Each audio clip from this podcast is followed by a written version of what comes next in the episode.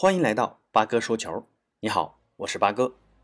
昨晚欧洲杯四分之一决赛正式开打，那先跟大家说一下结果：西班牙常规赛一比一和瑞士战平，点球大战最终四比二战胜了瑞士；意大利二比一战胜比利时。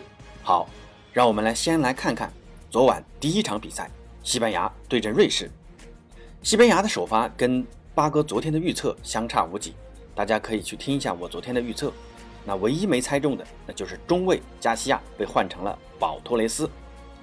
但也正是保托雷斯在比赛下半场和拉波尔特的解围失误，导致瑞士人扳平了比分。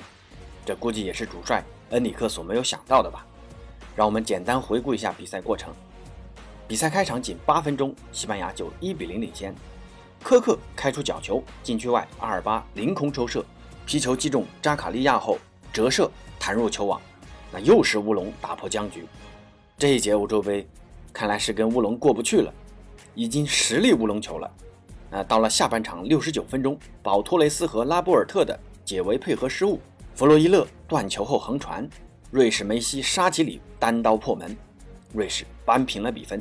第七十七分钟，弗洛伊勒亮鞋钉儿铲倒了莫雷诺，裁判直接亮红牌。剩下的比赛，瑞士人只能十人应战。但顽强的瑞士人众志成城，力保球门不失，尤其是门将索莫超神发挥，多次扑出西班牙的射门，将比赛硬生生拖进点球大战。但再超神的门将也抵不过队友的挥霍机会，连续三粒点球的射失，只能最终目睹西班牙人晋级，自己只能遗憾告别欧洲杯。那纵观全场比赛，八哥说一下这场比赛的几个感受吧：一，枯燥。整场比赛看下来，过程就跟我昨天猜想的一样，西班牙继续发挥传控球的优势，但奈何都是无聊的倒脚，缺乏有亮点的打身后的妙传。瑞士人只要见你往前传，就会马上加大紧逼，逼你回传。那尤其下半场七十七分钟后，瑞士人被罚下一人，全队收缩防守，进攻也只能依靠偶尔的反击，快速突破至前场。球一旦被断，立刻所有人回防。这过程实在是枯燥无比。二，礼尚往来。上半场阿尔巴的射门被扎卡利亚挡进自家球门，送上乌龙大礼。那下半场西班牙人保托雷斯和拉波尔特可能觉得不好意思收这么大个礼，还了一记大礼。二人的失误直接送给沙奇里的单刀，真是来而不往非礼也。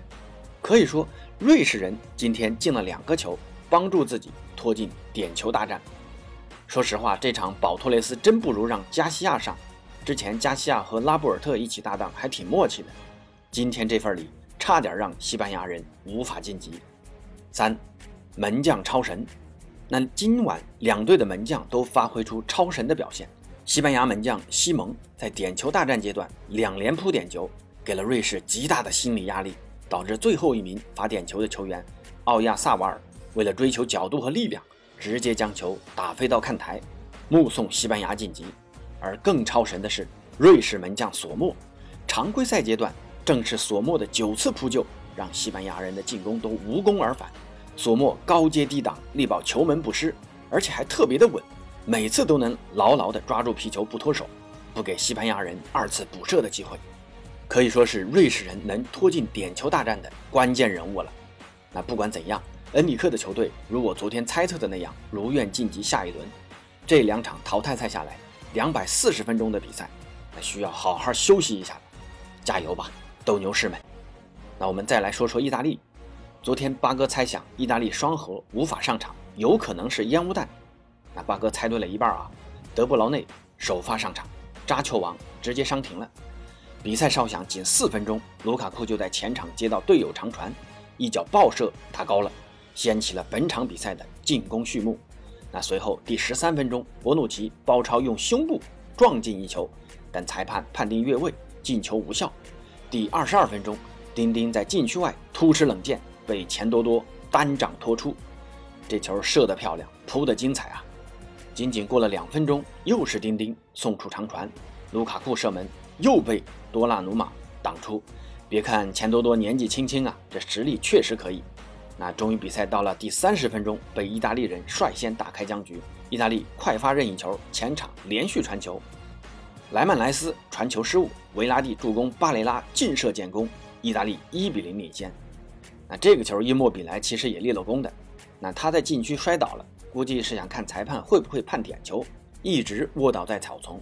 这也许或多或少的分散了比利时后卫的心，那最后导致巴雷拉毫无压力的射门。那伊莫比莱一看球进了，立刻像没事人一样爬起来去庆祝进球去了。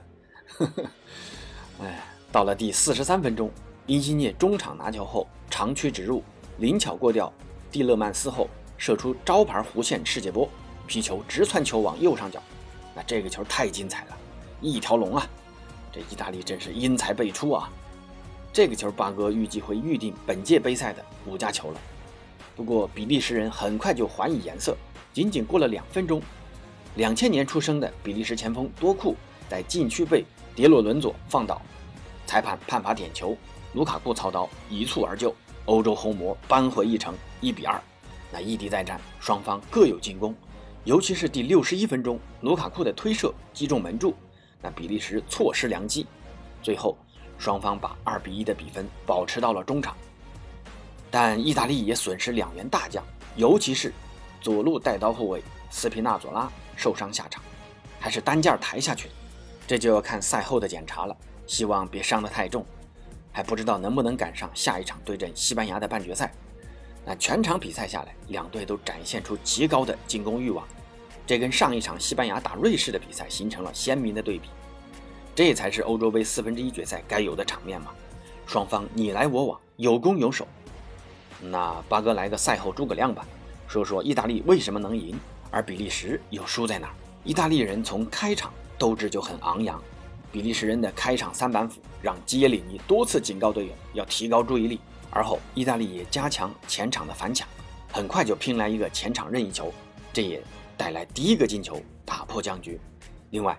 意大利的多点开花，在这一场更是表现得淋漓尽致。第十三分钟，后卫博努奇在门线前用胸部撞进一球，虽然越位了，但可以看出意大利人的进攻欲望是多么的强。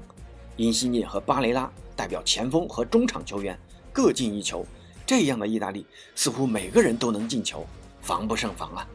那最后，意大利的门将多纳鲁马别这场表现极其优异，多次高接低挡，力保球门不失。而反观比利时，后防线年迈，虽然经验丰富，但终究抵不过意大利青年军的轮番冲击。那第一个球就是盯人不紧造成的。另外，前锋线把握机会的能力还是有所欠缺。卢卡库作为前场支点，确实效果很好，能接住球，能拿住球，但抓机会球总跟进球无缘。一次击中门柱，一次被博努奇大腿挡出。卢卡库人称黑又硬，那还是缺点细活啊。丁丁固然发挥的一如往常的出色，但传出再多的妙传，前锋无法转换成进球，这也是回天乏力呀。最后主帅的临场指挥，明知道意大利会从两翼发起进攻，仍坚守三四三阵型，这样防守压力会被放大，尤其还是这样一条年迈的中卫线。那虽然意大利的四三三阵型在中场人数上比不过比利时，但比利时的维特塞尔和蒂莱曼斯面对维拉蒂和巴雷拉。那存在感很低啊，无法发挥人数上的优势，还不如换换阵型，改打四二三幺。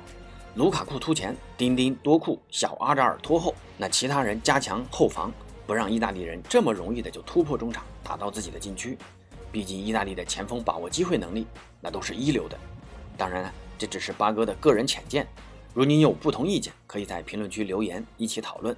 好。今天的节目到此结束，欢迎关注、订阅、五星好评八哥的专辑，谢谢大家，咱们明天见。